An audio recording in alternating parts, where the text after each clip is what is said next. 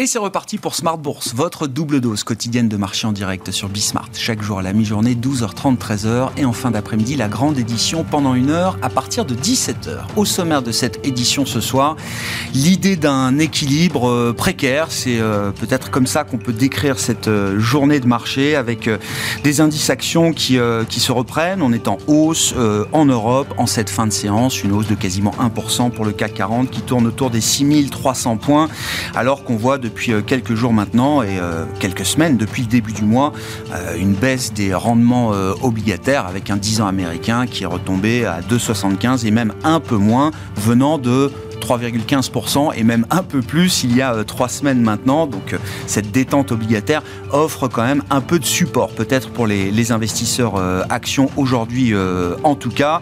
Un équilibre précaire avant l'événement du jour sur les marchés qui sera la publication du compte-rendu de la dernière réunion de politique monétaire de la Fed qui se déroulait les 3 et 4 mai dernier avec dans le sillage de cette réunion une hausse de taux de 50 points de base qui avait été délivrée. On aura donc les minutes, le compte-rendu des débats qui euh, ont eu lieu à l'occasion de cette réunion de la Réserve fédérale euh, américaine, en attendant la prochaine, 14 et 15 juin prochain, qui devrait voir là aussi une nouvelle hausse de taux de 50 points de base de la part de la Banque centrale américaine. Du côté des entreprises, on est de plus en plus attentif aux, différents avertissements qui commencent à, s'accumuler. Hein. La série a, commencé il y a quelques jours euh, dans le secteur de la grande distribution avec Walmart et Target sur le marché américain. On a eu un gros avertissement de Snap hier hein, en lien avec euh, le marché de la publicité en ligne, euh, notamment hein, des considérations macroéconomiques qui ont été mises en avant par la direction de Snap. L'exemple du jour, euh, parmi d'autres, c'est celui d'Ocado sur le marché britannique, un, groupe spécialisé dans la distribution alimentaire en ligne, un groupe de e-commerce qui avertit aujourd'hui à la fois sur ses ventes et sur ses marges pour l'exercice 2022. Voilà donc pour le tableau du jour sur les marchés financiers. Beaucoup de sujets de discussion avec nos invités à suivre dans un instant, à commencer par euh, ces alertes micro et macro qui se. Et puis dans le dernier quart d'heure de Smart Bourse, le quart d'heure thématique, nous parlerons ce soir du thème des entreprises familiales, un capitalisme familial que les investisseurs boursiers apprécient généralement et depuis longtemps. Nous ferons le point sur cette euh, thématique euh, de l'entreprise familiale en bourse avec Clémence de Rotiacob, gérante Small Mid Cap chez Richelieu Gestion, qui sera avec nous en plateau à partir de 17h45.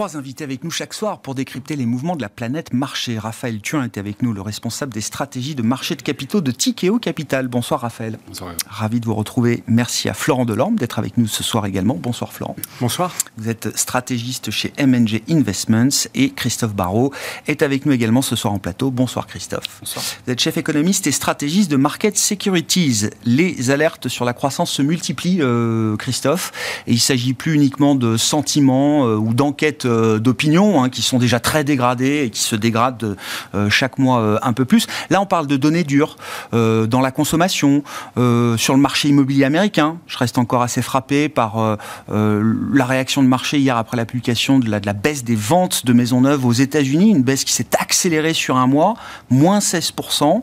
On retrouve en niveau, en termes de maisons neuves, les, niveaux de vente qu'on avait sur des, points assez bas, avril 2020, décembre 2018 etc. etc. Alors sur la, partie américaine, on commence à voir euh, effectivement cette dégradation. Déjà l'immobilier, puisque c'est le, secteur le plus exposé forcément à, la remontée des taux et surtout les, des taux hypothécaires. Il faut bien avoir en tête que le mouvement qu'on a connu, on l'avait pas vu depuis 81 en termes de euh, remontée, rapidité. Donc c'est vraiment un choc euh, très très important. Donc ça se traduit baisse sur les maisons existantes, baisse sur les maisons neuves. On aura vraisemblablement une surprise à la baisse demain sur les euh, promesses de vente sur la, même période. C'est très clairement, on va dire, un double effet pour les promoteurs. Premier, la hausse des taux, donc euh, c'est compliqué sur le côté demande. Il y a aussi un effet offre qui commence à se voir, puisque les promoteurs immobiliers sont très dépendants des matériaux. Or, on sait qu'il y a des problèmes de, de chaîne d'approvisionnement. Donc, les deux combinés, ça se traduit sur le marché immobilier. Et le risque maintenant, c'est que ça enchaîne sur le consommateur qui est vraiment le, pilier de la croissance américaine, donc c'est un peu, un peu plus de 70% du PIB. On sent qu'en termes nominal, donc réel plus inflation, ça tient encore le choc. Mm. parce qu'il y a du crédit conso qui s'est mis en marche. On l'a vu à travers le chiffre du mois de mars, donc plus grosse progression jamais enregistrée en mensuel du crédit conso. Ce qui aussi suggère que l'épargne accumulée pendant le Covid pour une partie de la population, donc généralement les personnes qui ont les revenus les plus faibles, euh, bah, c'est complètement évaporé. Et on sait très bien que le levier du crédit, bah, c'est juste une période un petit peu de temporisation et le risque, c'est de voir s'effondrer cette consommation réelle sur ces ménages les plus faibles. ça, c'est vraiment je dirais, le, premier risque à court terme et qu'ensuite ce soit euh, bah, ça s'étende à toute la population et c'est ce qui est reflété, pas encore dans les données macro, mmh. toujours en retard, mais euh, dans les avertissements de tout un tas de boîtes euh, que vous avez citées, donc euh, Walmart, Target, Coles, etc. Et c'est de plus en plus visible. À quelle vitesse est-ce que les choses peuvent aller, partant de là, partant de l'idée de la fin du boom immobilier, voire d'un début de renversement du marché immobilier, à quelle vitesse les choses peuvent se développer dans une économie comme l'économie euh, américaine, et jusqu'où ça peut aller, euh, Christophe? Ah, il y, a, plusieurs choses. Euh, déjà, le marché immobilier, il faut bien distinguer le cadre dans lequel on se situe aujourd'hui. C'est-à-dire que le choc, la hausse des taux d'intérêt, ça a un impact sur le, le côté de demande et surtout sur la demande des primo-acquérants. C'est une seule partie. En face, il faut savoir que les ménages les plus riches ont accumulé 2 trillions d'épargne. Donc ils ont toujours la capacité d'aller sur le marché et d'acheter cash. Donc le risque, il est plus aujourd'hui sur un gros ralentissement de la croissance des prix avec des volumes de vente faibles. Pourquoi Parce que le niveau des stocks était redescendu à un niveau historiquement bas. Donc on est encore sur un marché qui, même avec ce choc, sera sain, mais plus en phase de transition. Maintenant, le, vrai risque, il est vraiment, à mon sens, sur la consommation, parce qu'on voit en termes de soft data, donc indicateur de confiance type Michigan, les niveaux sur lesquels on est aujourd'hui, sur la série, donc 70 ans, la seule fois on était sur les mêmes niveaux et pas en récession, bah, c'était en 2011. Hum. Donc on sent bien qu'on est sur hum. un, équilibre extrêmement fin. Et l'autre problématique, c'est que généralement, on s'attend à deux soutiens, soit la politique monétaire, soit la politique fiscale. Alors, la politique monétaire, c'est plus un soutien parce que les ménages n'ont plus la capacité à bénéficier des taux bas, donc à se refinancer. C'est même un effet inverse avec une augmentation des mensualités. Hmm. Et la politique fiscale, on sait qu'après le choc positif de 2020, 2021, on a en fait une contribution négative et il ne se passera rien avant euh, les primaires euh, début novembre. Donc les risques sont là et au moindre choc négatif, bah, on bascule euh, en récession assez vite. Hmm. Bon, le, marché, alors que les banques centrales restent focalisées sur la problématique de l'inflation, le marché, les investisseurs sont passés au sujet de la croissance. Euh, Raphaël, c'est clair désormais? Oui, il y a un petit changement de tendance. Là. Après le premier trimestre, on était effectivement très focalisé sur l'inflation, avec des chiffres d'inflation qui avaient tendance à surprendre à la hausse euh, systématiquement. L'inflation, peut-être, on peut argumenter, on commence à voir une certaine forme de stabilisation, alors à des niveaux très élevés, mais une certaine forme néanmoins. Là où l'inquiétude monte, c'est sur l'impact économique. Et là, euh, on en parlait, il y a eu plusieurs indicateurs inquiétants, des chiffres économiques jusqu'à ce matin aux États-Unis qui surprennent un peu à la baisse cette fois, et, et, globalement, effectivement, cette thématique consommateur qui commence à être vraiment un sujet d'inquiétude pour le marché ce consommateur, il a un petit peu porté des résultats des entreprises, ou en tout cas les chiffres d'affaires des entreprises sur le premier trimestre. Il a été résilient dans son volume et aussi dans sa capacité à payer des prix plus élevés. Et mm. on sait que les entreprises ont abondamment utilisé ce levier de, la fixation des prix pour maintenir des, taux de croissance de chiffre d'affaires.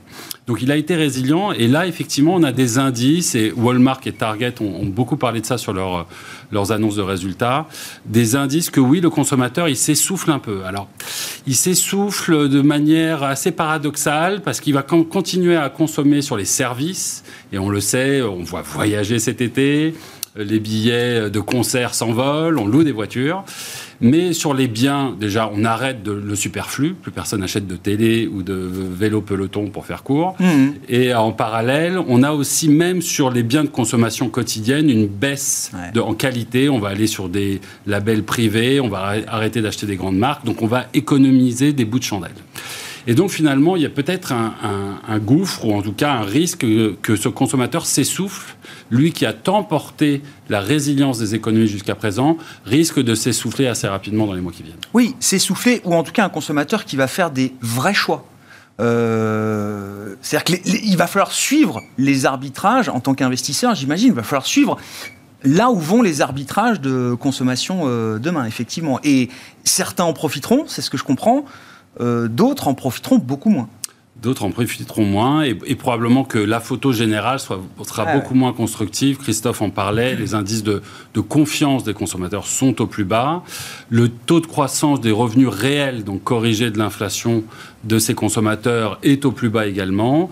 Et, donc finalement, peut-être que euh, le consommateur risque d'avoir une gueule de bois dans pas longtemps. Une fois qu'il sera rentré d'Ibiza en avion à 2000 euros l'aller-retour, il va falloir se confronter à la réalité qui est que le revenu disponible est moindre, euh, l'inflation croît plus vite que les salaires et qu'il va peut-être falloir habituer nos habitudes de consommation.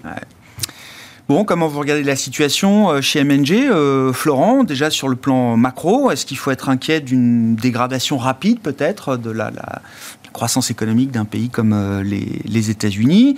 Et qu'est-ce que ça implique ensuite? Alors, en termes de réaction de la Réserve fédérale américaine et puis en termes de, marché. On viendra sur toutes ces questions, mais déjà, quel est le, où est-ce que vous mettez le curseur là aujourd'hui euh, dans l'ambiance euh, d'inquiétude qui, euh, qui nous concerne? C'est vrai que l'état d'esprit change depuis quelques semaines avec de plus en plus d'intervenants qui font le pari d'une récession.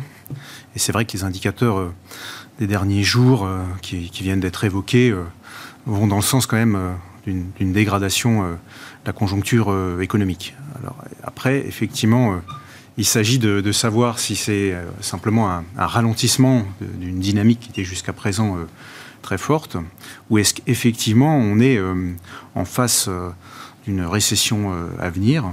Et, là, il est difficile de, répondre mm. à la question, parce qu'il y a beaucoup de paramètres qui, qui, rentrent en, ligne de compte.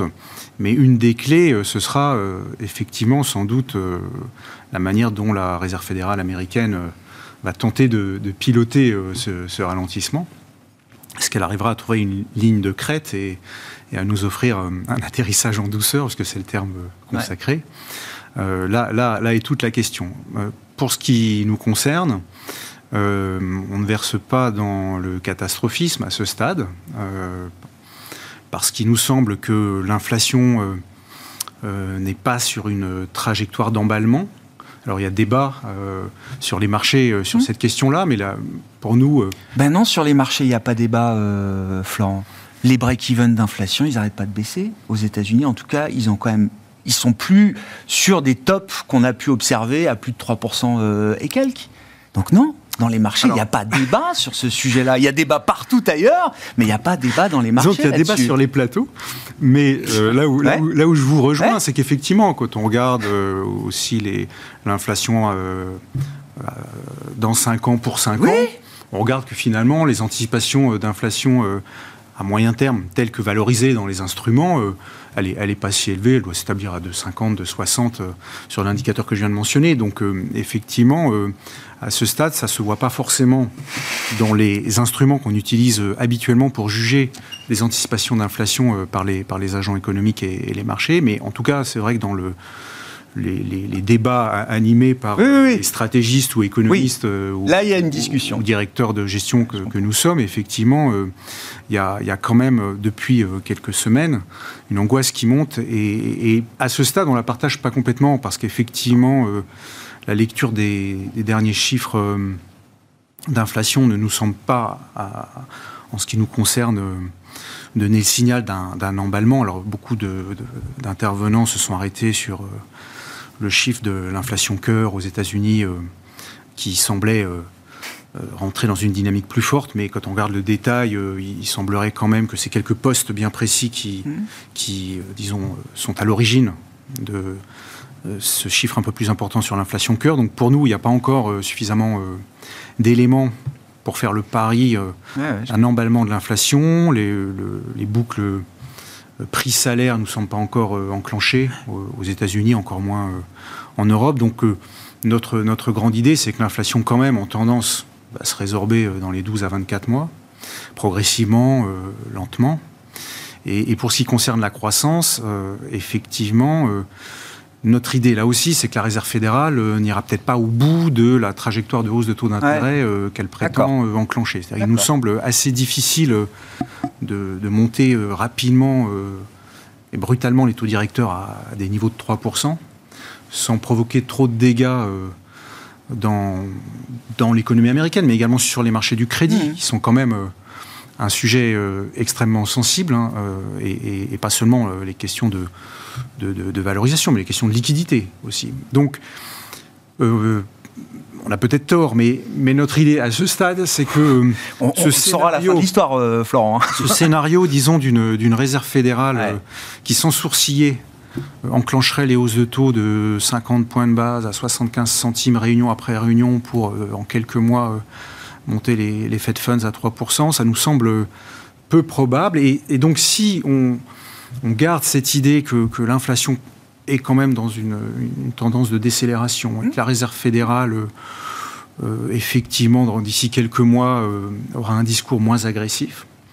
il n'est peut-être pas nécessaire de, verser dans, l'angoisse généralisée. Et puis après, la, la, question qui vient ensuite, mais on y répondra dans, la suite de l'émission, c'est la question du niveau de valorisation des marchés actuels. Oui. Qu'est-ce que les marchés valorisent? Oui, bien sûr. Parce qu'il y a le scénario macroéconomique. Mais après, si c'est pleinement intégré dans les cours, ça, ça, peut être euh, l'occasion d'un retour sur les actifs risqués si on considère que le, pire est déjà, euh, est déjà valorisé. Donc, euh, après l'analyse macroéconomique vient la question de ce qui est valorisé. Christophe, dans, les, dans les, objectifs de la Fed, bon, il y a l'inflation, il y a l'emploi et la croissance, il y a les marchés aussi quelque part. Aujourd'hui, number one, c'est l'inflation l'emploi et la croissance et la stabilité des marchés financiers viennent euh, au second plan. Est-ce qu'il y a, oui, euh, euh, l'idée que dans quelques mois peut-être, cette hiérarchie des priorités de la Réserve fédérale américaine serait amenée à changer? Alors je pense qu'il y, a deux choses à prendre en compte dans la décision de la Fed. la première, c'est ce que je répète moi depuis novembre dernier, c'est le politique qui fait tout. Il faut bien savoir que la préoccupation des ménages la principale préoccupation est devenue l'inflation, donc T3, T4. Hmm. À partir de ce moment-là, le socle euh, d'opinion favorable de Joe Biden s'est écroulé et c'est devenu une vraie priorité pour la Fed. Hmm. Aujourd'hui, ça l'est encore. Euh, ça risque de le rester à très court terme parce que je partage l'idée que l'inflation aux US a peut-être fait un top. Maintenant, la question, c'est la vitesse de, de, redescente. Je pense que d'un point de vue euh, politique, ils ont intérêt à continuer à court terme donc euh, juin, juillet. Après, on a des mi-termes début novembre. Donc soit ils peuvent arrêter ou temporiser à partir de septembre, soit légèrement après, ou avoir un dialogue beaucoup plus accommodant à partir de septembre. Parce que euh, la deuxième préoccupation des ménages aujourd'hui, c'est le niveau des marchés. D'accord. Ce qui n'était pas du tout le cas avant. Donc les marchés aujourd'hui influencent la politique, qui influence beaucoup la Fed. Et ça, la nouvelle relation politique-Fed, c'est assez flagrant, on va dire, depuis mi-2020. Maintenant, il y a le côté économique. Donc, on l'a dit, peut-être que l'inflation a fait un pic. Mais ce qu'il faut regarder, c'est la boucle prix-salaire sur les ménages qui ont les revenus les moins élevés. Hmm. Parce que la boucle prix-salaire globale, elle n'y est pas encore. Mais sur les ménages qui ont les revenus les moins élevés, elle est là. Pourquoi? Parce que les loyers en rythme annuel en avril, c'est 16,3% de hausse sur des données privées, pas les données publiques qui ont un lag de 6 à 9 mois. Donc ça, ça pénalise les ménages, plus le prix de l'essence qui vient de refaire un top, plus le prix de l'alimentation qui va potentiellement faire un top. Donc l'inflation globale, un top, mais l'inflation pour les ménages ayant les revenus les plus faibles, elle n'a pas Très clair. Et elle va le faire.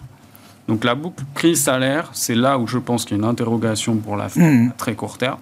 Mais le politique l'emportera là-dessus. Et à partir du moment où le mot récession deviendra peut-être une autre priorité, bah, la Fed sera, disons, euh, dans un trade-off beaucoup plus délicat euh, qu'elle n'est aujourd'hui. Parce qu'aujourd'hui, marché de l'emploi, il y a l'équilibre, pas de problème. La target, c'est l'inflation, donc ils ont la justification oui, elle n'a pas d'argument pour en faire moins que ce qu'elle fait aujourd'hui. Moins que ce que ne lui presse le politique. À partir du moment où le politique sera dans une situation plus délicate, et elle aussi du coup, bah, l'équilibre sera moins évident et on arrêtera de parler de 75 BP de hausse à un meeting. Hmm. Du point de vue des marchés, effectivement, hein, si on rentre un peu dans les questions du moment, alors je sais pas, 15, euh, quasiment 20% de baisse, est-ce que c'est déjà suffisant? Quand on regarde le niveau de valorisation des marchés, le de-rating a été violent. Alors l'ajustement du, du PE des valos s'est fait par la baisse des cours de bourse. Les marges ayant plutôt bien tenu, on reste quand même sur des perspectives d'earnings, de résultats euh, plutôt euh, à la hausse, en tout cas un rythme de croissance euh, autour de 10% peut-être cette année encore. Est-ce que cet ajustement, est-ce que cet équilibre-là est déjà plus confortable pour les investisseurs ou est-ce qu'il y a encore des risques, notamment sur la partie résultats désormais, hein, pour revenir un peu aux avertissements qui marquent l'actualité depuis quelques jours? Raphaël voilà, la question est bien posée. Euh, chez, chez Tikeo, on est, on est globalement très prudent, très inquiet. Dans la dimension de, pricing des marchés, on a la dimension multiple de valorisation, vous l'avez dit, la dimension attente de résultats. Et dans les deux cas, on, il nous semble que le marché n'est pas très bien positionné. Les multiples, ils ont évidemment fortement baissé. 20-25% de baisse de multiples depuis, depuis le début de l'année. On reste globalement sur des multiples qui sont assez élevés. Alors l'Europe est en train de repasser sous des moyennes historiques, les US sont toujours au-dessus. Donc on est en train de payer des marchés qui sont finalement assez chers à un moment où on est en fin de cycle. L'inflation est très élevée, la plus haute depuis 40 ans. On a un risque de récession qui pointe euh, et beaucoup d'incertitudes. On parle même plus de l'Ukraine, de la Chine, etc. Donc, comment justifier de payer des multiples de valorisation assez chers pas certain que ça, soit euh, légitime. Et puis d'autre part, vous l'avez dit, il y a des attentes de résultats qui restent globalement assez optimistes. On est à 5% grosso modo euh, pour 2022. Et nous, chez Tikeo, on n'a on n'a pas un prisme global, on regarde principalement les petites et moyennes entreprises, surtout européennes, donc vraiment le financement de l'économie réelle l'inquiétude est plutôt de mise. Euh, ces attentes de résultats, ils sont clairement plutôt corrigés à la baisse et, on s'attend à ce que ces dynamiques d'inflation, de matières premières, de baisse de la consommation devraient impacter les marges hmm. et les résultats assez rapidement sur le cours de 2022. Donc une dimension valorisation un peu élevée, une dimension résultat un peu trop élevée, un marché fragile qui dérisque. Le cocktail n'est pas bon pour être aujourd'hui investi. Et puis même globalement, quand on regarde des historiques plus longs, si vous regardez euh, les, derniers marchés baissiers de ces 20 dernières années, on a oscillé entre moins 35 et moins 60%. C'est un peu ça, si vous regardez 2000, 2002, 2008, 2009, 2020 et celui-ci, euh, on est globalement sur des corrections qui ne sont pas très importantes. Aujourd'hui, on a moins 18%. Euh, donc, le marché anticipe qu'il n'y aura pas de récession ou qu'elle sera très courte. Et le niveau de baisse auquel vous faites référence hein, dans les bear markets, les marchés baissiers, c'est dans le cas où effectivement, il y a une récession et un marché euh, baissier. Voilà. Donc là, le pari qu'on est en train de faire, c'est qu'il n'y aura pas de récession, que l'atterrissage en douceur aura lieu, que les banques centrales n'auront pas besoin d'accélérer, que le consommateur tiendra la cadence. À moins 18 sur le S&P 500, c'est ce que nous dit le marché, c'est ça? En tout cas, en historique, ça y ressemble. ouais, c'est ça. Euh, et, finalement, ce risque de scénario adverse est, pas totalement dans les prix euh, selon nous. Donc, euh, la plus grande prudence reste de mise. Alors, il y a beaucoup de dislocations de marché. On peut quand même investir. Il y a des poches attractives selon nous. Le marché est très sensible. Aujourd'hui, le moindre résultat, le moindre surprise positive ou négative déclenche des grands mouvements. Donc, il y a des choses à faire, mais la plus grande prudence est de mise. Ouais. Mais on voit que le marché est encore surpris. C'est-à-dire que des, warnings qui arrivent comme ça euh, sans prévenir, ça, provoque des chocs de marché, alors idiosyncratiques, hein, sur la valeur en tant que telle, qui sont euh, très forts, venant déjà de marchés euh, qui baissent depuis plusieurs mois. Très ah fort et quelles que soient les classes d'actifs d'ailleurs, hein, c'est assez remarquable. On parlait de, l'inflation qui semblait atterrir. Effectivement, les break-even sont complètement euh, se sont effondrés. Donc les, attentes d'inflation se sont effondrées sur le marché. Ça a déclenché un mouvement de taux d'intérêt assez remarquable. On parle de 20 bips, de 20 points de base eh en Europe, de, de 45 points de base aux États-Unis. On peut parler de croissance économique ou de croissance de résultats qui sont aussi révisés très lourdement, assez régulièrement, et évidemment des cours sur les actions qui peuvent aussi dévisser de 10, 30, 50% en, quelques jours. Donc c'est un marché qui est effectivement très nerveux. Oui, c'est une réflexion qu'on se faisait qui, montre aussi effectivement qu'on est peut-être dans une phase un peu différente, mais le mouvement de repli des, des, taux longs, des rendements obligataires, il est quand même euh, significatif, visible en tout cas pour des opérateurs de marché sur, euh, sur quelques semaines. Je trouve que la séance d'hier à Wall Street, enfin le price action, la manière dont le marché s'est comporté euh, hier est assez, est assez parlant. C'est-à-dire le 10 ans américain baisse de 10 points de base, face à ça, le Nasdaq dévisse de 3% encore. Euh, c'est-à-dire que depuis un mois, depuis le début du mois de mai, on voit les taux longs américains qui n'arrêtent pas de, rebaisser. Qu'est-ce qui baisse le plus sur les marchés actions? C'est encore le Nasdaq, c'est encore les GAFAM. C'est non mais normalement, on se dit que des taux qui baissent, c'est un soutien directement pour des valeurs euh, euh, bien richement évaluées, de croissance euh, rentable, visible, défensive, etc. Là, c'est un schéma qui ne fonctionne pas. Oui, parce que l'état d'esprit est, vraiment pas bon sur les marchés actions. La psychologie est, et, le sentiment qui l'emporte. Pas positif. vous, trouverez peu d'acteurs vous disant qu'il faut réinvestir massivement maintenant. Tout le monde attend la capitulation qui, ne viendra peut-être pas, mais c'est la, plupart des intervenants se disent bon, j'attends vraiment un signal très très clair de, pour pouvoir revenir, c'est-à-dire une baisse supplémentaire de 10-15%. Et, donc, il euh, n'y euh, a, pas de force de, soutien ou de, rachat hmm. dans, les creux. Donc c'est effectivement cette angoisse d'une récession qui, empêche les intervenants de, profiter des baisses euh, ou de, de, suivre les logiques habituelles que vous indiquiez. Effectivement, en théorie, euh, si, si, les taux refluent, les valeurs de croissance doivent en profiter. Mais là, l'état d'esprit est, suffisamment négatif pour que même ces mécanismes-là euh, ne fonctionnent plus, puisqu'on retient uniquement le fait que les valeurs de croissance restent quand même très, trop très fortement valorisées, trop chères, et donc on n'intègre pas forcément le, mouvement de taux des, derniers jours dans, dans, le calcul. J'entends. Pour ce qui nous concerne, euh, comme je, comme je l'indiquais tout à l'heure, on n'est on pas convaincu que le scénario du pire est, le, plus, est le plus probable. Euh, et pour autant, c'est vrai que les niveaux de valorisation euh, actuels n'intègrent pas ce scénario du pire. Donc nous aussi, on ne, on, ne promeut pas l'idée de revenir massivement maintenant sur les actifs risqués. Pour nous, ce n'est pas un point d'entrée significatif, donc on est aussi dans l'attente. néanmoins, comme nous avions des sous-expositions assez marquées euh, qui euh, faisaient suite à des positions vendeuses qui avaient été euh, initiées en particulier sur le marché américain. C'est vrai qu'on réduit ces positions vendeuses et on revient à la neutralité. Donc on, on, est quand même dans un mouvement... Il y a un risque à la hausse, malgré tout, dans les on, reprend, on reprend du risque, mais par rapport à une, ah une position de sous-exposition très marquée pour revenir un peu à la neutralité. Et c'est vrai qu'on on va sur des des secteurs euh, bien, bien précis. Donc il y a quand même un biais dans les, réinvestissements qu'on peut faire. Euh. Donc on, peut, on va aller sur le, segment euh, de, des, valeurs minières ou des pétrolières hein, pour effectivement, en cas de scénario inflationniste, essayer d'en profiter. Ou alors on va être sur des valeurs très très défensives de, la grande consommation euh, en espérant que, que, ça tienne. Ben oui euh, Parce que c'était défensif jusqu'à ce que Walmart et Target nous disent que c'est pas si défensif que ça. voilà, mais on pense que c'est sans doute mieux que les valeurs de croissance. en fait. Hein. Euh, il y a quand même plus de sécurité que sur des valeurs de croissance.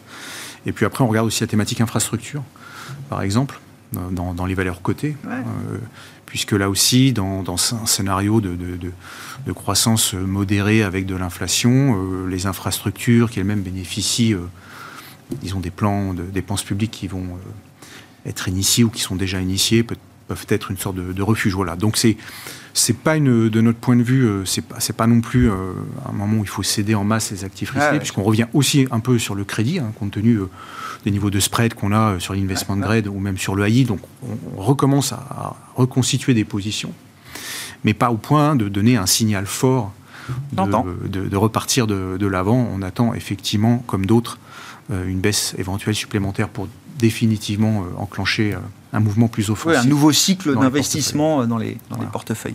Euh, je reviens euh, aux banques centrales avec une petite question quand même, Christophe, puisque de, tous les discours les plus agressifs depuis 6-9 mois deviennent au fur et à mesure du temps le consensus au sein des grandes banques centrales. Donc c'était Bellard du côté de la Fed qui a été très en avance effectivement sur ce qui se passe aujourd'hui. on a pas mal de faucons à la BCE. Je note l'Autrichien Holtzmann par exemple qui euh, nous disait en début d'année qu'il fallait au moins deux hausses de taux de la BCE euh, cette année. À l'époque, c'était inenvisageable. Ça nous paraissait être un autre monde. Aujourd'hui, c'est euh, au minimum le consensus, voire déjà peut-être un peu d'oeuvre par rapport à ce que le marché attend.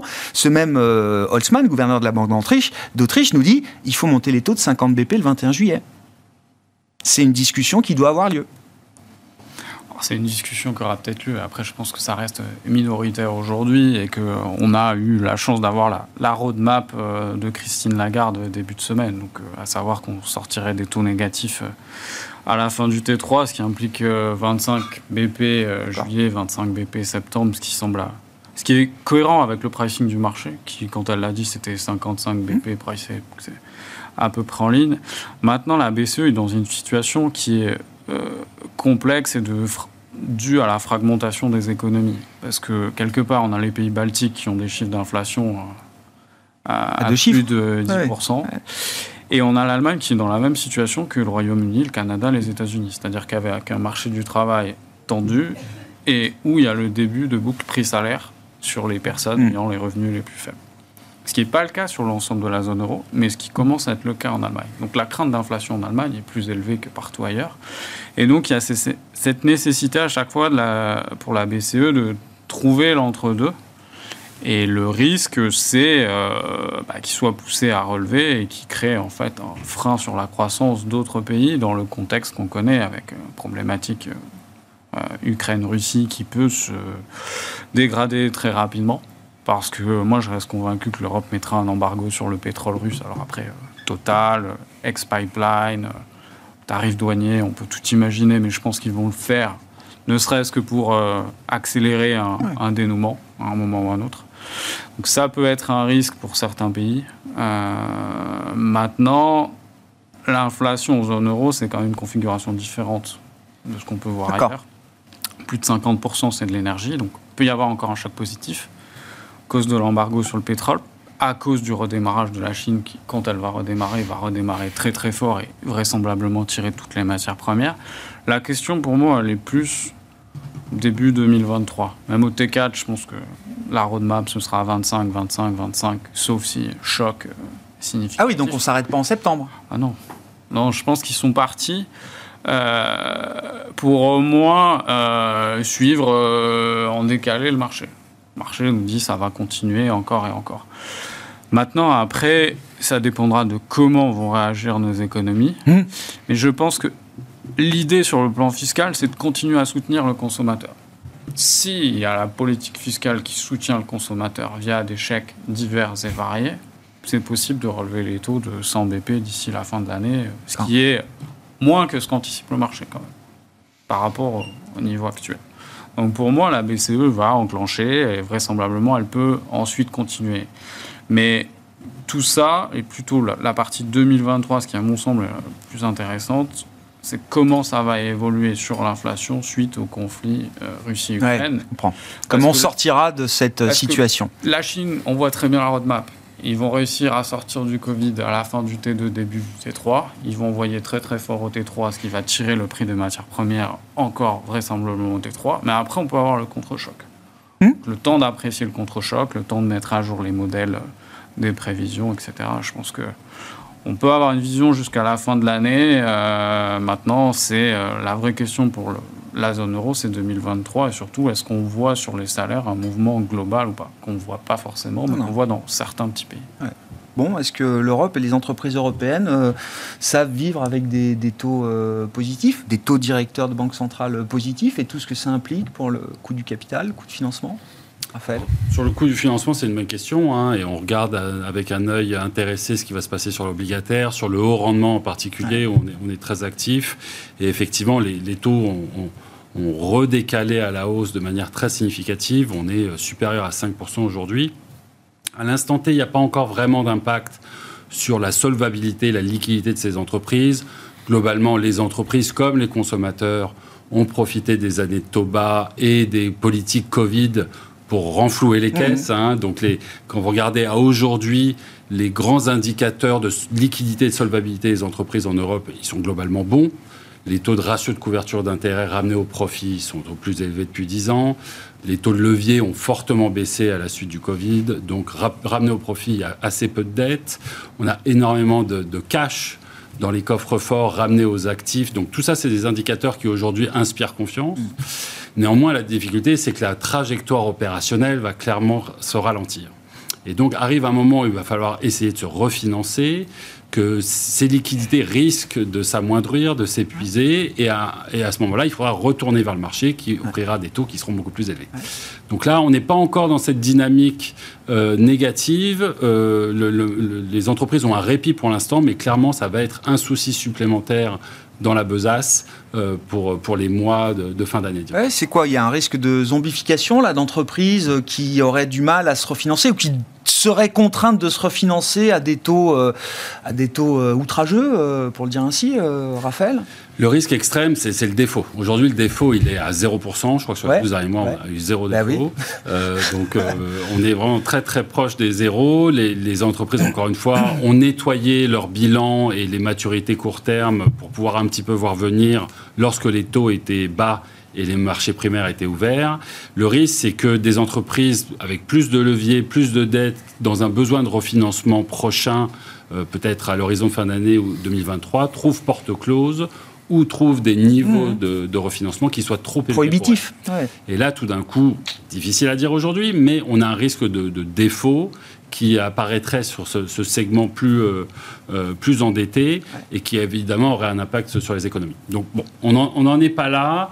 Et 5% de rendement sur le high yield, ça, ça intègre euh, l'idée d'un peu de défaut, de beaucoup de défauts, de défauts qui correspondraient à une situation de récession? Une, grande partie de ce rendement a été aussi obtenu à travers la hausse des taux souverains. D'accord. C'est le choc de taux qui a fait remonter les rendements euh, à yield. D'accord. Les spreads de crédit aussi ont augmenté, mais finalement, ils sont à des niveaux qui sont euh, certes élevés, mais en ligne avec ce qu'on avait vu fin 2018. Là encore, on parlait d'une certaine complaisance des marchés. Le marché du crédit n'est pas encore totalement dans une panique vis-à-vis d'une récession à venir, etc. Ceci étant dit, euh, soyons, euh, soyons, regardons un petit peu le long terme. On est aujourd'hui sur l'obligatoire, par exemple, la yield, sur des taux de rendement qu'on n'avait pas vu hors Covid depuis des années. Et d'ailleurs, on commence de plus en plus, et beaucoup de nos clients en parlent, à reconsidérer les poches obligataires dans les allocations. Après des années à privilégier les actions en priorité de manière assez systématique face à des taux négatifs sur l'obligataire. Aujourd'hui, l'obligataire peut-être va redevenir euh, une, option, dirons-nous, dans une, poche d'allocation d'investissement. Ah au moins de l'attrait euh, relatif, effectivement, euh, aujourd'hui sur la partie crédit et, obligataire. Si vous avez des points à ajouter, n'hésitez pas. Florent, je voulais qu'on prenne encore le temps qui nous reste pour bah, discuter un peu de la Chine. J'ai entendu la vue très positive de Christophe Barrault sur la deuxième partie de l'année 2022 pour la Chine, avec l'idée d'un fort redressement. J'ai l'impression que là aussi, c'est une question qui se discute. Tout le monde n'a pas la même vision. J'ai en tête. Alors, c'est toujours très anecdotique mais quand même, euh, ce sont des entreprises qui euh, connaissent ces marchés-là. Le patron de Richemont, Maison Mère de Quartier, la semaine dernière, alors c'est peut-être l'extrême du discours bearish sur la Chine. C'est euh, la Chine s'en relèvera pas. C'est un peu comme ça qu'il le dit. le consommateur chinois va mal. le rebond de la Chine sera beaucoup plus lent et beaucoup moins fort que ce qu'on a eu l'habitude de voir. L'économie chinoise va continuer de souffrir plus longtemps que ce que les gens pensent. Voilà, ça c'était le discours de Johan Rupert, le patron de Richemont, la semaine dernière. Où est-ce que vous vous situez, vous, chez MNG, vis-à-vis de, la, euh, de la vision que vous avez de l'économie chinoise euh, pour euh, la deuxième partie de cette année? Peut-être, avant de parler de la Chine, juste un mot, ah bah que vous me proposiez de compléter éventuellement. Et puis après, j'irai un mot de notre vision de la Chine, en, essayant d'être bref. sur le, la situation de la zone euro et ce que peut faire la BCE, il y a quand même effectivement une situation radicalement différente de la situation américaine, où, la BCE, en plus de devoir gérer des problématiques euh, d'inflation, doit gérer, euh, disons, euh, la dislocation éventuelle de la zone euro hein, et, les questions de la fragmentation, qui est quand même un, vrai, un vrai, vrai sujet. Donc comment est-ce qu'on peut lutter contre l'inflation en montant rapidement les taux d'intérêt sans provoquer une fragmentation forte. Et on pense en particulier à l'Italie, mais même à l'Espagne, la France et autres. Et, et en fait, la seule piste pour, pour sortir un peu de, cette contradiction euh, inhérente au processus de la mmh. construction européenne, ce serait euh, un peu plus de mutualisation euh, des dettes. C'est la petite musique qui commence de circuler. La vraie arme anti-fragmentation, c'est au niveau budgétaire, c'est pas au niveau de la Banque centrale que ça se joue. Et, et, une dette commune, puisque dans le, la tribune qui avait été publiée en décembre, je crois, par par Mario Draghi et Emmanuel Macron. Mhm. Il était question de la création d'une agence de dette européenne qui reprendrait une partie des dettes souveraines des États. Et d'ailleurs, très, très nommément, on parlait euh, des dettes contractées à l'occasion de la crise sanitaire, voire même des dettes qui avaient été contractées à l'occasion de la crise de 2007-2008. Donc il s'agirait de, loger dans une agence de la dette européenne toutes ces dettes liées à des situations conjoncturelles très, très particulières pour ensuite pouvoir refinancer cette dette à des taux moindres du fait de, la mutualisation. Mmh. Donc c'est ce point-là que, que je voulais ajouter. Oui, sachant qu'on n'y est, pas. Hein. L'Allemagne, euh, non. Euh, dette commune sur le schéma euh, Next Gen EU, non, ça n'est pas une question aujourd'hui, ça n'arrivera pas. Et du côté de la BCE, c'était ce matin le vice-président Luis de Guindos sur l'arsenal antifragmentation de la BCE on n'en a pas discuté. Il, évidemment, le dit à peu près euh, comme ça. On n'a pas discuté des détails de cette euh, petite question. L'Europe du Sud euh, y est favorable. L'Europe oui, non, mais voilà, ne veut pas en entendre parler. Mais la théorie économique, quand même, semble dire que si l'inflation s'installe durablement, il n'y aura pas d'autre issue. D'accord. Le rationnel nous amène vers dans, ça. Dans cette voie, si l'inflation structurellement s'installe, ce qui n'est pas forcément non plus le scénario, hein, mm. mais, en tout cas, il faudra remettre ce sujet-là sur la table. Et pour ce qui concerne la Chine, en, en, ce qui nous concerne, euh, effectivement, on note la dégradation de tous les indicateurs en Chine, euh, consommation, production, euh, et la difficulté des autorités chinoises à, réagir comme elles avaient l'habitude de le faire, avec néanmoins quand même des mesures qui ont été annoncées qui ne sont pas d'une ampleur exceptionnelle, mais on voit un certain nombre de baisses de taxes un, peu, un peu partout. Bon, il y a évidemment la notion du taux de financement de l'économie qui va jouer un rôle. Est-ce que ça suffira pour relancer la dynamique à ce stade, on n'a pas, pas vraiment l'impression. Néanmoins, euh, comme ça a été indiqué, euh, la, crise sanitaire à laquelle ils font face actuellement et qui explique euh, en grande partie quand même mmh. la faiblesse de la, dynamique économique devrait quand même se résorber en tendance. Donc oui, une croissance chinoise qui sera sans doute inférieure, effectivement, euh, à ce que les autorités chinoises euh, avaient annoncé. Donc c'est pas non plus une bonne nouvelle euh, effectivement pour pour les économies, pour l'économie mondiale. Et, donc du coup. c'est vrai que c'est pas, vous l'avez compris, c'est pas sur la Chine qu'on investit le plus. Hein. on est plutôt encore sur la zone occidentale, Europe, États-Unis, sur les secteurs que j'évoquais tout à l'heure. Mais oui, la Chine ne nous inspire pas une grande confiance, donc on n'investit pas dans cette zone. De là à envisager là aussi une détérioration plus marqué par temps. Très, très, très gênant pour l'économie mondiale, c'est pas non plus ce qu'on ce qu'on privilégie comme scénario. Qu'est-ce qui vous fait imaginer qu'on va avoir une, une telle impulsion euh, venant de la Chine euh, Je sais pas, d'ici 2-3 mois, euh, Christophe, c'est ce que vous ouais, bah, évoquez. Hein simplement que si on fait la somme de tout ce qui a été mis monétaire, fiscal de côté, ça fait 5 trillions de dollars et qu'ils sont prêts à être décaissés assez vite. Ça veut dire quoi de côté? C'est ce qu'on n'a pas utilisé jusqu'à présent, c'est ça Ce qui est disponible? Donc je pense que l'idée, à peu près, si on somme toute la politique monétaire et fiscale, il y a eu toutes les émissions de dette au niveau euh, local, central, ont été accélérées sur la première partie de l'année. Mmh. Énormément de rentrées fiscales accumulées janvier, février et même mars avant l'épisode du Covid, des réserves de l'année précédente.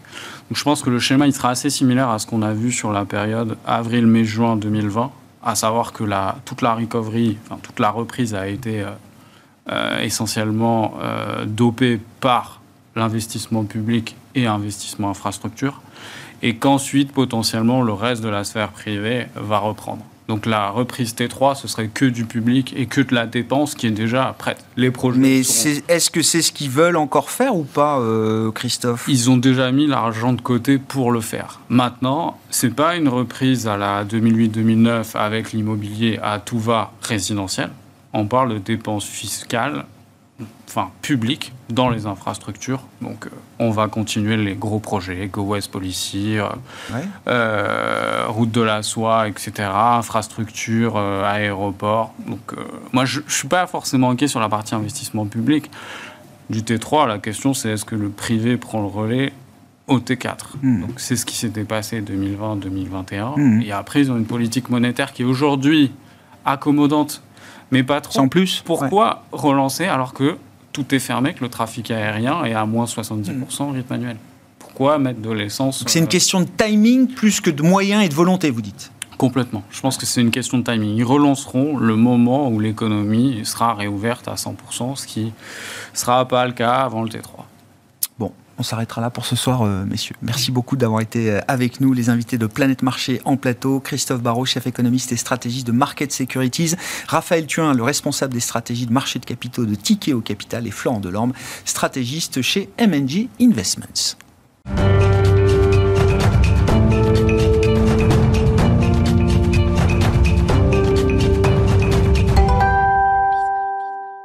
Le dernier quart d'heure de Smartbourg. Chaque soir, c'est le quart d'heure thématique. Le thème ce soir, c'est un grand thème historique de marché, celui du capitalisme et des entreprises familiales cotées en bourse euh, évidemment, et ce sont des entreprises qui ont toujours historiquement beaucoup intéressé les investisseurs. On va essayer de comprendre pourquoi avec Clémence de Rottiacob qui est à mes côtés euh, en plateau, gérante chez Richelieu Gestion. Clémence, bonsoir. Bonsoir et bienvenue. Le fonds que vous gérez aujourd'hui s'appelle Richelieu Family Small Caps. Euh, on est donc dans le monde du family business et des petites et moyennes capitalisations. Là, on trouve sans doute le capitalisme le familial le plus, le plus prononcé. avant de rentrer dans la thématique familiale. Un mot quand même peut-être de la manière dont vous regardez le segment small et mid cap euh, en Europe aujourd'hui. Bon, ça baisse, tout baisse, on le sait depuis des mois. Maintenant, qu'est-ce qu'on peut dire du comportement et de la performance de ce segment de marché dans l'absolu et en relatif euh, également par rapport aux autres, euh, aux autres segments du marché action? À, mon sens, le, premier point à souligner, c'est que cette année, il n'y a pas de crainte spécifique sur la liquidité, euh, contrairement à ce qu'on a pu vivre et subir fin 2018. donc aujourd'hui, à notre sens, il n'y a, pas, a pas de crack sur, les small caps. Et, et, du reste, quand on regarde à la fois leur valorisation, alors aime bien comparer leur, prime de valorisation historique par rapport aux grandes capitalisations. Euh, on est bien inférieur à la, moyenne historique. Et en parallèle de cela, euh, quid des, perspectives des bénéfices par action euh, Pour les small cap, on est bien supérieur aux large cap. Donc, si vous regardez d'un point de vue purement technique, pour nous, les signaux, on est très à l'aise, on est plutôt confiant sur cette thématique. Ceci étant dit, cette année, on a pu le voir, euh, le, débat n'est pas forcément small large cap. En fait, euh, cette année, que vous soyez euh, petite, moyenne ou grande entreprise, si vous êtes une société de croissance et chère, vous chutez en bourse. Donc voilà, il y a le débat, c'est la valo. C'est ça, exactement la valo. Et puis le positionnement, value, croissance, l'exposition IT, industrielle. il y avait une chute des marchés très très IT en début d'année, le marché suédois qui était un marché très cher, notamment dans, les mid cap, small et mid cap. et puis après avec euh, la, guerre en Ukraine. Euh, c'est plus l'industrie qui a souffert avec la, montée de l'inflation. Donc le, débat est plus là à notre sens aujourd'hui. Euh, ce qui est plutôt positif pour les small caps, puisque nous espérons qu'une fois la normalisation arrivée, l'écart de valorisation qui est quand même historique, à notre sens, sera normalisé. Et vous êtes confiant, parce que là, le, grand débat du moment dans le, PE, alors les, les valos sont ajustés avec la baisse des cours de bourse. La question, c'est celle du E, des, des, earnings. Quand vous regardez, alors de manière agrégée, votre, votre univers d'investissement, euh, euh, les attentes bénéficiaires sont euh, ambitieuses, très ambitieuses, trop ambitieuses. Elles sont correctes par rapport à la capacité de ces entreprises à délivrer justement de la croissance on, est vers la fin de la, publication des, des, premiers trimestres. Ce que nous avons pu voir et là où les déceptions ont, ont été pour parfois, quand il y a eu des déceptions, c'était vraiment euh, sur euh, ben, l'inflation des coûts qui a été, euh, qui n'avait pas été guidée assez, assez, assez tôt par les, par les, par les dirigeants, et donc ils ont dû ajuster leurs prévisions, en début d'année après. c'est difficile d'avoir une, une, vue. On a, on a seulement le, T1, on n'a pas toute la séquence bénéficiaire de, l'année, en général, c'est plutôt au deuxième trimestre que, les, que, que vraiment le, le, le, learnings est ajusté et, pour coller davantage à la réalité euh, annuelle. Maintenant, euh, la, sélection euh, de titres et le, stock picking, à notre sens, fait plus de sens que jamais, avec vraiment chercher les sociétés qui ont ce pouvoir de négociation et qui vont pouvoir passer la crise inflationniste bon. qui semble durer. Euh, oui, on va partir de cette hypothèse-là. Et justement, quels sont les atouts du capitalisme familial dans ce, dans ce contexte, euh, euh Clément Déjà, je le disais, c'est un. Alors aujourd'hui, la gestion thématique est très marketée, on va dire, dans le monde de la, de la finance. Mais c'est. À juste titre. Et à juste titre, évidemment. Oh non, non, mais le marketing, il n'y a aucune connotation négative de, de ce point de vue-là. Ça montre bien les tendances euh, qui, qui guident votre industrie aujourd'hui. Mais c'est un thème ancien de marché, c'est pas nouveau. Ce thème, cette thématique de l'entreprise familiale, c'est toujours quelque chose que les investisseurs boursiers notamment ont euh, affectionné, euh, Clémence. Eh, exactement. Alors c'est avéré, je pense que c'est assez, assez consensuel aujourd'hui de dire que sur le long terme, les entreprises familiales surperforment parce que l'historique de, de, de, performance le démontre, l'illustre. Maintenant, nous, ce qui nous intéresse, c'est euh, quid aujourd'hui dans cet environnement de marché. et pour nous, c'est un choix très cohérent dans un marché qui est, qui est très difficile. Enfin, il faut, dire, faut dire les choses, un marché qui est très volatile. Le, maître mot, on, le disait tout à l'heure, c'est le pricing power. Et, et, finalement, quoi de mieux pour le déployer que des marques fortes, qu'une forte culture d'entreprise, qu'un un savoir-faire renommé. C'est autant de caractéristiques qui sont propres aux entreprises familiales, qui ont réussi à travers les générations à développer ça. Et c'est vraiment un fait. Euh, et à cela, vous pouvez rajouter euh, une gestion financière qui est plus avisée. Quand on parle d'entreprise familiale, et c'est vraiment un, fil conducteur dans, dans, la, dans, la, gestion des, des, euh, des patrons d'entreprise familiale, vous avez en général peu, voire pas d'endettement. une croissance externe, donc de, des acquisitions qui, qui, est très disciplinée. ça veut dire que finalement, en phase de creux de marché, vous, êtes mieux positionné parce que vous, vous avez la trésorerie nécessaire pour mmh. non seulement continuer, alors déjà ne pas faire appel au marché, ni augmenter votre endettement et donc vos charges financières, euh, et puis surtout pouvoir continuer à, financer votre propre croissance. Euh, et également le fait d'avoir une discipline dans la croissance externe, ça va éviter, euh, en, cas de retournement, de marché, euh, d'avoir à déprécier ces actifs que vous auriez achetés trop cher euh, avec une politique trop agressive de croissance externe.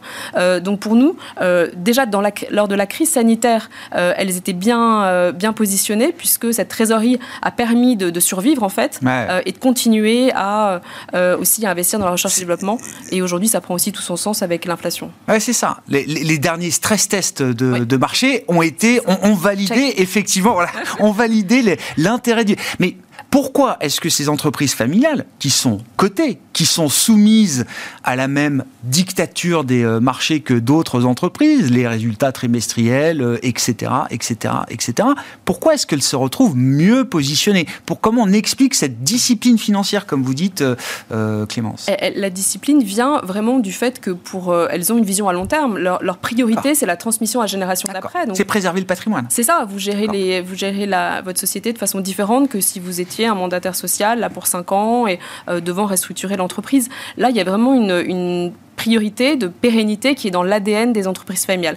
Après, tous les atouts que, que, nous mettons en avant, n'oublions pas, parce qu'on on peut être étonné parfois quand on voit les, les mouvements boursiers, euh, évidemment, quand, quand, quand, le marché chute, elles vont, elles vont chuter davantage, mais là, nous, on parle plus de leurs fondamentaux euh, économiques. Euh, le comportement boursier peut être le même à, un instant T que le marché, oui, oui. puisque le marché ne fait pas la distinction, mais au prochain résultat, on voit quand même qu'elles sont, voilà, sont, mieux loties, et en sortie de crise, on voit celles qui finalement étaient mieux gérées euh, et, euh, vont sortir gagnants de, cette crise-là. À quoi est-ce qu'il faut faire attention quand on euh, veut se mettre aux côtés d'une famille en tant qu'investisseur minoritaire dans une entreprise côté Clémence? Le fait d'être minoritaire, de ne pas partager forcément les mêmes intérêts long terme que la famille, est-ce que c'est déjà un sujet?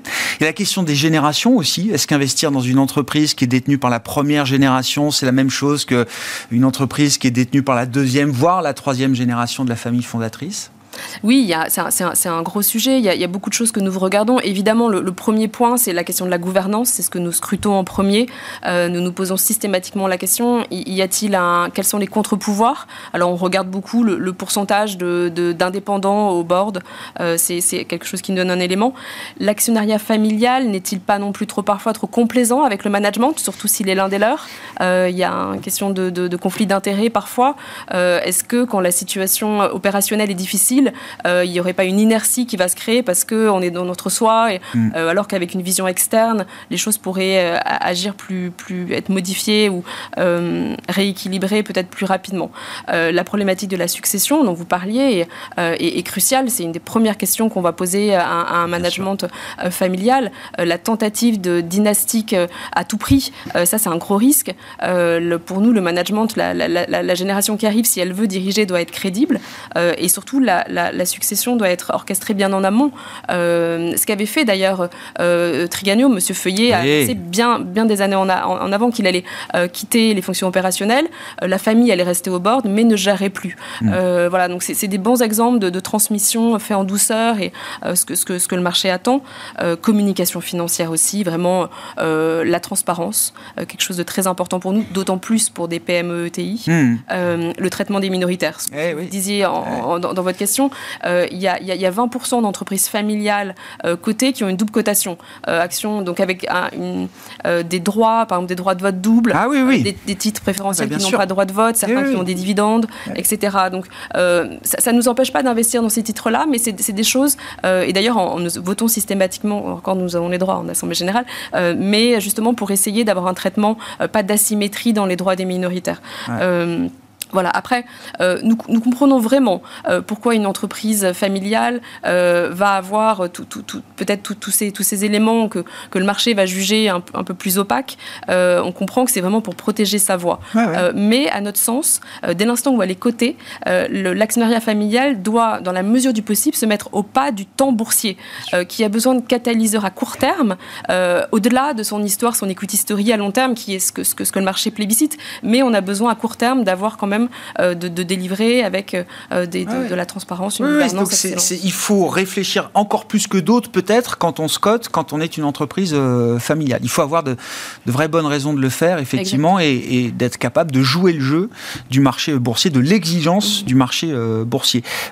pour incarner un petit peu ces entreprises familiales, Clémence, dans le contexte de marché actuel, avec l'enjeu inflationniste et l'enjeu du pricing power, c'est quoi un exemple exemple de société qui vous paraît aujourd'hui bien positionnée pour euh, affronter les prochains mois? Nous, nous apprécions, euh, on, aime bien regarder, euh, justement, on parlait de la, de la, crise, de la crise sanitaire, la, puis la crise actuelle, essayer de voir ceux qui vont sortir renforcés de cette crise-là.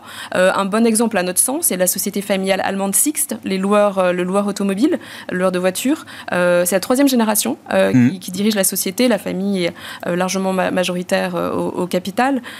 pour nous, c'est un des grands gagnants de la, de la crise sanitaire, puisque dans un marché qui était euh, complètement déprimé, puisque vraiment euh, un des plus touchés par la par la, Bien confinement, la crise sanitaire, pour nous, euh, ils ont fait ils, ont fait des choix intelligents. Ils ont cédé des actifs au début de la crise, qui leur a permis de garder une solidité financière, surtout en relatif. ils n'ont jamais été au bord de la faillite comme leurs concurrents acteurs européens ou américains. C'est ça. Hertz, Chapter 11, début début 2020. Bon après ils sont réintroduits en bourse en fin d'année dernière, mais ça leur a permis de gagner des parts de marché.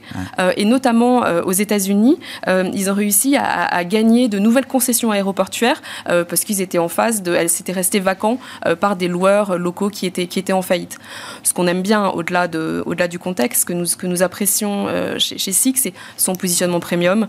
C'est très forte relation avec les, les, équipementiers automobiles allemands qui fait que dans un contexte de, d'offres très réduites automobiles, ils arrivent quand même à augmenter leur flotte parce qu'ils ont des relations historiques privilégiées. Très forte part de marché, plus de 40% en Allemagne, plus de 25% en Europe.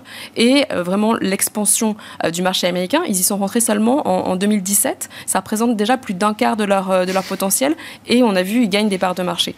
Mais au-delà de ça, la, big picture, comme on dit, de, de Six, à notre, à notre sens, c'est que leur stratégie, la stratégie de la famille, c'est et de la nouvelle génération surtout, euh, et c'est important qu'il y ait cette nouvelle génération parce qu'elle est beaucoup plus connectée, etc. Bien sûr. Euh, Six, c'est une plateforme. Elle renouvelle la vision stratégique, on va dire. Exactement. Et c'est vraiment la diversification de la stratégie au-delà euh, du, du, marché simple de la location de voitures. Mmh. il s'adresse à un marché qui est six fois plus gros, qui est le marché de, de, des solutions de, de, mobilité dans leur ensemble, avec le covoiturage, les, les, les, offres de location de, voitures, enfin des offres d'abonnement de voitures, etc. C'est plus de la location de voiture, c'est une solution c'est ça, exactement. pour votre mobilité. Euh, et pour nous, ils sont bien positionnés avec euh, vraiment ce, ce, euh, ce service-là qui, qui, se déploie et qui permet un marché qui est beaucoup plus gros que le seul marché de, de en aéroport. Je vais avoir Devenir un, un, guichet unique de, des solutions de mobilité. Exactement. Merci beaucoup Clémence. Clémence de Rotiacob qui était euh, avec nous pour évoquer ce thème des entreprises familiales. Côté, évidemment, on parle d'investissement boursier. Euh, Clémence qui est gérante chez Richelieu Gestion et qui gère le fonds Richelieu Family Small Caps. Voilà pour ce quart d'heure thématique ce soir. On se retrouve non pas demain, ni après-demain, on se retrouve lundi en direct à 12h30 sur Bismart après un long week-end de 4 jours pour l'ascension.